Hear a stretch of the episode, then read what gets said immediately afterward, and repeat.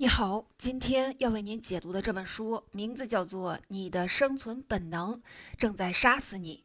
书名听上去像是一个悖论，生存本能是与生俱来的，要帮我们更好的活下去的能力，它怎么又会杀死你呢？咱们先来听一个真实的小故事。一九八三年，美国的一家医院收治了一位病人，他患有顽固性恶逆。什么是恶逆呢？通俗的说，就是打嗝，长时间频繁的打嗝，停不下来，就是顽固性恶逆。当时病人患这个病已经两年多了，有时会引起癫痫，病情很严重。医院里用了好多的办法，都治不好他。最后想了一招，做开颅手术，切断大脑里的一根神经来中断打嗝。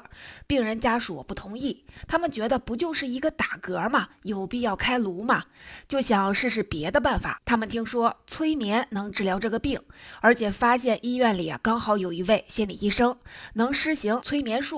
就想请他来治疗。在一九八三年，催眠术可没有现在的认可度那么高，医院和其他的大夫啊都不同意，说催眠术不符合科学原理。可是禁不住家属反复的请求，院方只好答应了。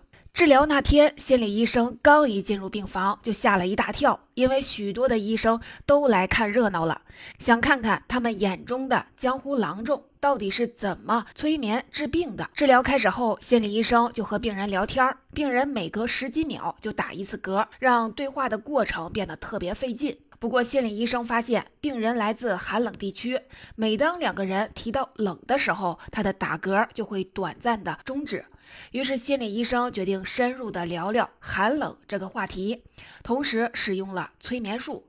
随着心理医生说话速度越来越慢，病人打嗝的频率也越来越低。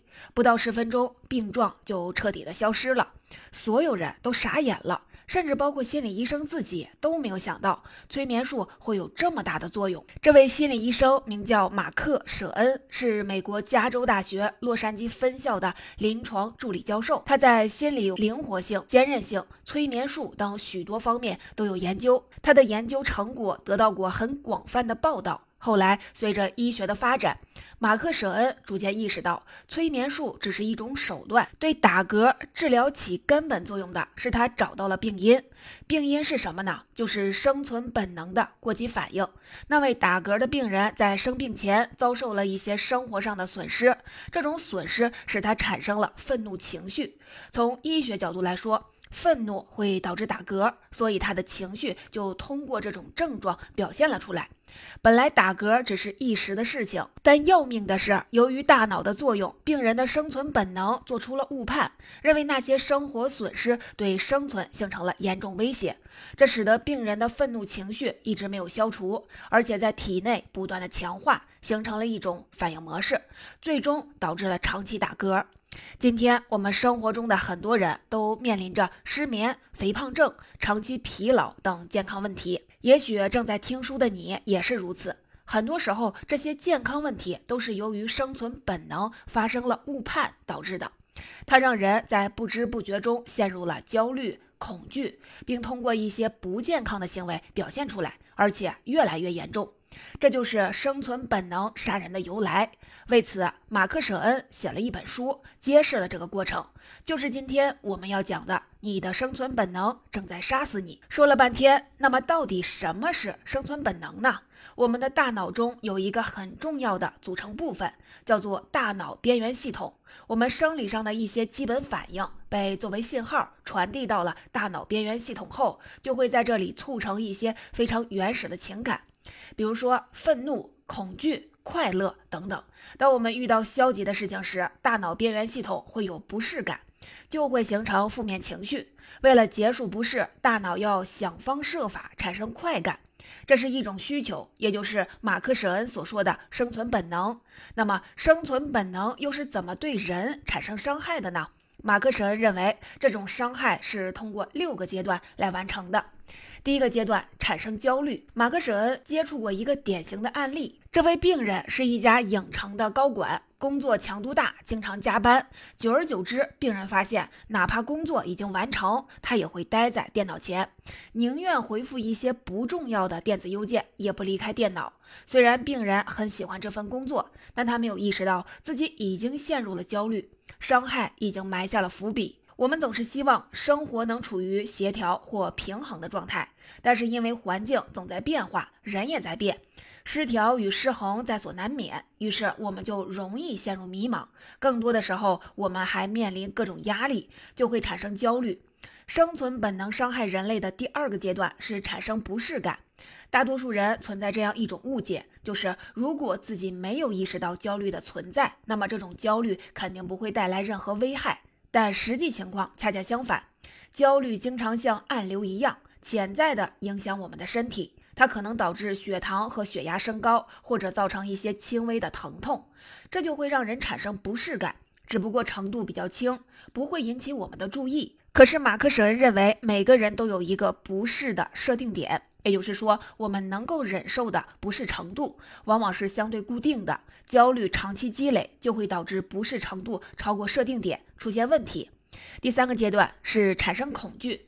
我们的大脑中有一个部分叫做大脑核区，掌管人的生理。当我们的身体有不适感时，大脑核区就会发出信号，信号进入大脑边缘系统，就催生了相应的恐惧感。马克·舍恩的病人们经常告诉他自己害怕饥饿，害怕无法入睡，害怕坐电梯，或者害怕与他人建立密切的关系。他们之所以有各种的害怕，是担忧对周围的事物失去控制。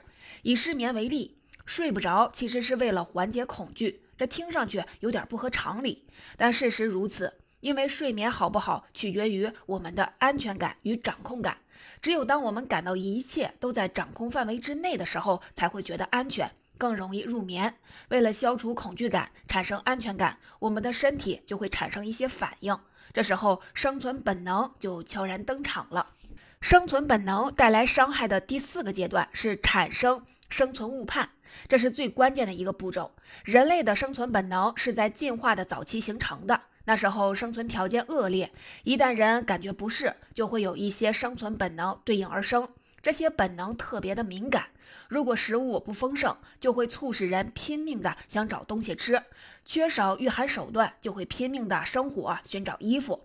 随着文明的发展，现代社会已经给我们提供了足够的生存保障，食物供应很多，商品丰富，出行便捷。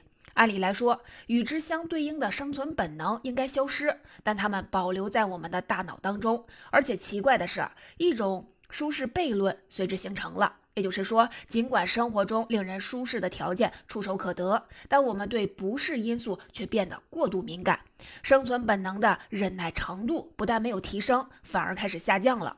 为什么生存本能的耐性越来越差了呢？马克·舍恩认为，微波技术的应用和快餐食品的流行是一个很重要的原因。我们可以想象一下，在微波炉被发明以前，在快餐流行之前。我们就算再饿，也不得不在每顿饭前耐心地等上一段时间，才能够吃到食物。在这个过程中，生存本能的耐性会得到磨练。而如今，我们在任何地点、任何时间都能快捷地吃到食物，于是对饥饿的忍耐程度就大大的降低了。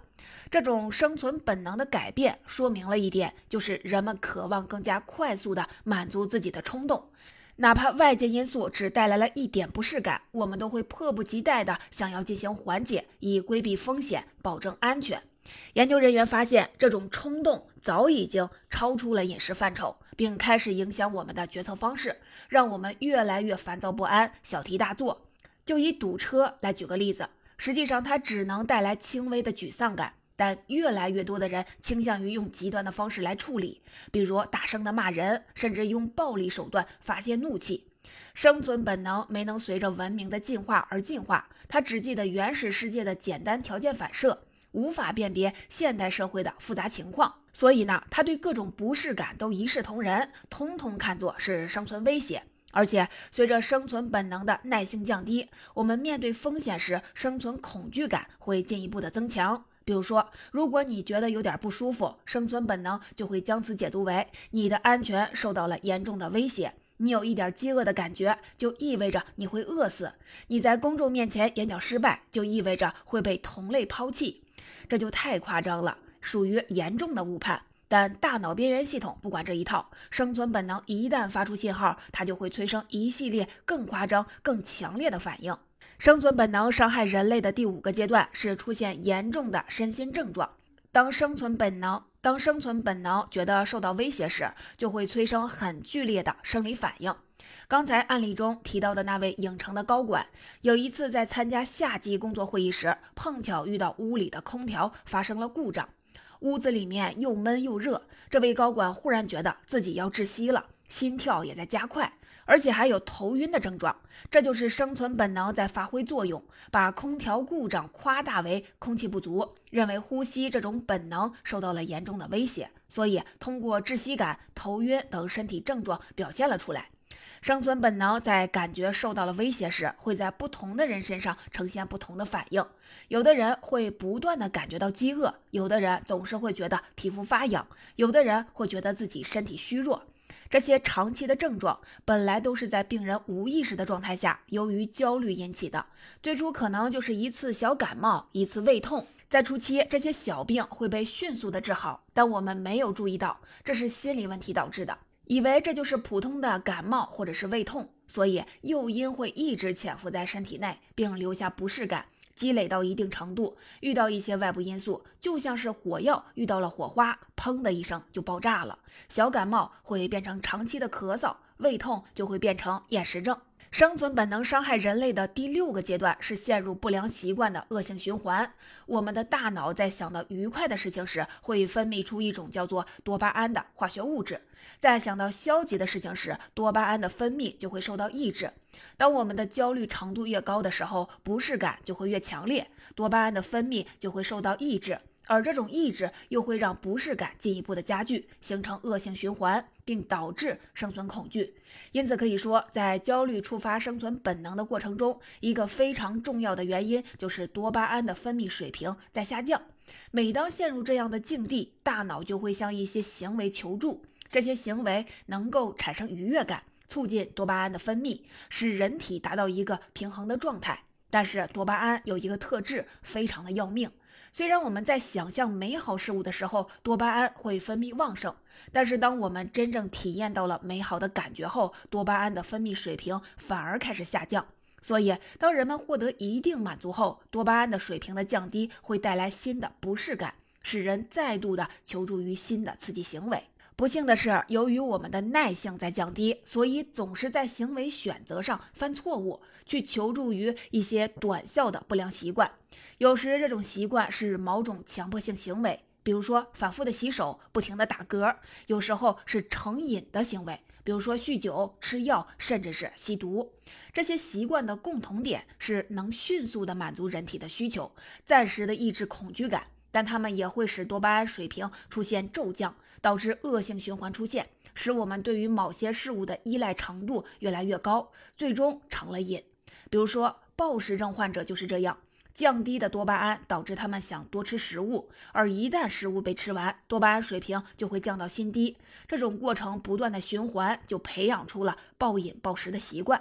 我们再来看一个真实的案例：好莱坞有一位经纪人叫贝瑟尼，因为工作压力大。使他经常的处于焦虑状态，不适感越来越强烈，身体状态也越来越脆弱。有一次，他在坐飞机时遇到了颠簸，在这种情况下，他的焦虑被飞机颠簸诱发，唤醒了生存本能，使他觉得飞机要失事，自己快要死了。整个飞行过程都备受煎熬。尽管后来飞机平安着陆，但对飞行的恐惧已经在他心里扎根。在颠簸的过程中，为了保持冷静，贝瑟尼点了几杯饮料。后来每次坐飞机时，为了缓解不安，他都要喝饮料。这就是他为促进多巴胺分泌而选择的行为。遗憾的是，这并没有减少他的焦虑感，只是让他陷入了恶性的循环。他需要喝的饮料越来越多，到后来饮料已经不起作用了。于是贝瑟尼转而求助于药物刺激，又形成了药物依赖，并且剂量越来越大。最后药物也不起作用了，贝瑟尼决定再也不坐飞机了。而对于一个要在各地处理业务的好莱坞经纪人来说，这个决定有多大冲击，显而易见。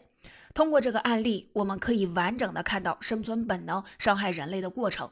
首先是产生焦虑，而焦虑的积累导致了不适感出现，不适感作为信号传递到大脑边缘系统中，催生了恐惧情绪，激发出了生存本能，使他误以为自己受到了严重的生存威胁，做出了过激反应，导致身体出现严重的病症。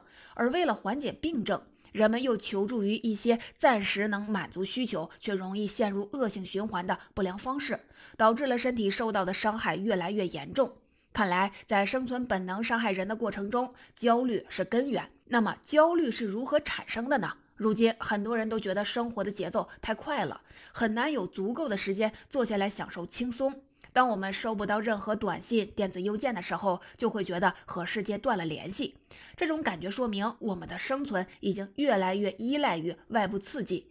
一旦外部刺激减少，焦虑就会出现，不适感就会增加。我们越来越多的受到外部因素的影响，把外部因素作为心理的参照标准，而忽略了自己的内心究竟怎么想的。这个过程被称为心理外化。心理外化容易给人树立有害的参照标准。最显著的例子就是减肥，美容杂志和各种减肥节目都在宣扬以瘦为美，这种审美品味就是外部因素。在他的影响下，年轻女性会强迫自己迎合外在标准，这使她们习惯的处于一种不适的状态。而为了快速的缓解不适，她们有时候会采取极端的措施，比如依赖药物，甚至是吸毒。外部因素的影响有时是潜移默化的。有一种心理反应叫做心理匹配，它指的是在两个不相干的活动或者是情景之间形成因果关系。比如电视上播放一个画面，里面的人一边饮酒一边从事有趣的活动，这就会让我们在两者间产生联系，觉得饮酒与快乐有关。广告商特别善于使用心理匹配，以此影响我们的生活习惯。可怕的是，研究显示，就算是你不刻意的去关注广告，但只要那些图像投射到了视网膜上，也能改变你的大脑活动。所以，不管你愿意与否，外部因素都会产生影响深刻、加剧心理外化的趋势。它让我们越来越迷茫，越来越焦虑，也就越来越容易导致生存本能出问题。所以，马克·舍恩认为，缓解焦虑和不适感。可以让生存本能不那么敏感。需要注意的是，他说的是缓解，而不是消除。在我们的大脑中，还有一部分叫做大脑皮质，负责智力与思维能力。面对同样的危险因素，大脑皮质会进行理性的分析，然后呢，得出一个安全的结论。而大脑边缘系统则完全相反，它会催生焦虑。每当这个时候，大脑皮质就会试图控制大脑边缘系统，以减轻焦虑。但是，可能因为大脑边缘系统在人类进化过程中出现的更早，所以它的能量更强大，所以大脑皮质根本控制不住大脑边缘系统，焦虑与不适感怎么也不可能消除。马克·舍恩认为，既然控制不了，那就尝试进行协调，让大脑皮质和大脑边缘系统平等的参与管理，去控制焦虑与不适感。这要应用到一种能力。马克·舍恩称之为双重感知能力，也就是获得双重的感官体验。比如说，当你站在沙滩上时，能同时的感觉到海风的清爽与沙滩的柔软；再比如说，当你被蚊子叮咬时，即便有瘙痒感，也不会影响你同时微笑。这就是双重感知能力。我们在面临焦虑、恐惧的时候，判断容易绝对化。认为自己要么痛苦，要么不痛苦，但实际上，当我们觉得某个部位疼痛时，其他的部位可能依然感觉舒适。所以，绝对化的去看待感官体验，就会做出极端的反应。因此，那些看似微不足道的触发的因素，比如说堵车、排队，经常会让人愤怒、出汗，甚至产生灾难性的念头。而掌握双重感知的能力，意味着我们可以一边感觉到焦虑或者是不适，一边能感觉放松，同时感觉到舒适与不适。听起来有点矛盾，但这就是双重感知能力的目的所在。它会让我们了解到，既然我们能在不适感面前放松，那么也就意味着在不适感面前，我们仍然是安全的。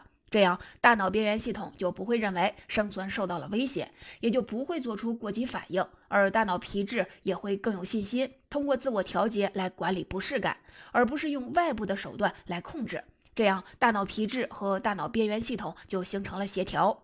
所以，马克·舍恩建议我们要直面生活中的焦虑和不适感。同时呢，还可以尝试给自己增加一点压力。我们越是主动给自己施压，在有干扰的情形下锻炼自己，就容易应对不适感。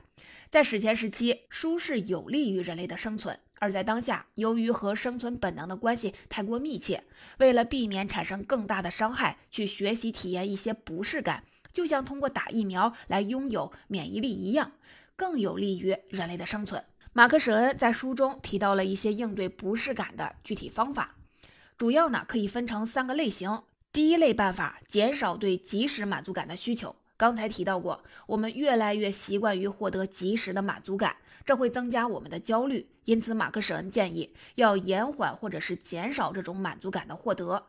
比如，当你感觉到饥饿的时候，可以尝试多等一段时间再去吃东西，培养生存本能的耐性。我们还可以摆脱对现代技术的依赖，在睡觉前拿出一两个小时的时间，停止使用电脑、智能手机这样的东西。我们可以尝试放空自己，什么也不想，只是静静的待上一会儿。我们还可以限制感官受到的刺激，比如每次吃饭的时候不要分神看电视，只启动味觉和嗅觉系统，这样能让我们全神贯注，学会在感官刺激较少的情况下获得满足。第二类办法是学会接受不完美。完美并不是生活的常态。如果我们总是期待完美，就会在现实中获得挫败感，产生焦虑。因此，我们要学会接受不完美，同时接受生活中的不确定性。马克·舍恩建议我们不要强迫自己完成所有的工作，减少对外界奖励和荣誉的依赖性，偶尔拿出一点时间，集中精力做自己喜欢的事情，会让自己放松下来。我们可以尝试去吃不喜欢吃的食物，听不感兴趣的音乐。或者读一本挑战自己观念的书，这些不完美的事物会让我们有点不爽，但他们就像在锻炼我们的肌肉一样，通过一点辛苦的体验，使我们变得更强壮。用马克·舍恩的话来说，这会拓展我们的心理舒适区，使激怒我们的外界因素越来越少。第三类办法是建立有规律的生活，在自己熟悉的、可预测的情形中，我们会获得舒适感。而建立有规律的生活，有助于建立可预测的生活模式。我们可以建立一个时间表，规范生活内容，在这个过程中尝试放慢生活的速度，使自己经常能得到片刻的休息。比如睡前听放松身心的 CD，比如进行体育锻炼。总结，最后我们再来回顾一下《你的生存本能正在杀死你》这本书的核心观点。你的生存本能对你造成伤害，这个过程有六个阶段：首先产生焦虑，第二个阶段带来不适，第三个阶段催生恐惧，第四个阶段激发生存本能，第五个阶段引发严重的症状，第六个阶段求助于不良习惯。而缓解这个过程最重要的是直面焦虑与不适感，使他们与安全感共存，降低生存本能的敏感度。我们可以通过三类的办法来进行尝试：第一是接受减少对即时满足感的需求；第二是学会接受不完美；第三是建立有规律的生活。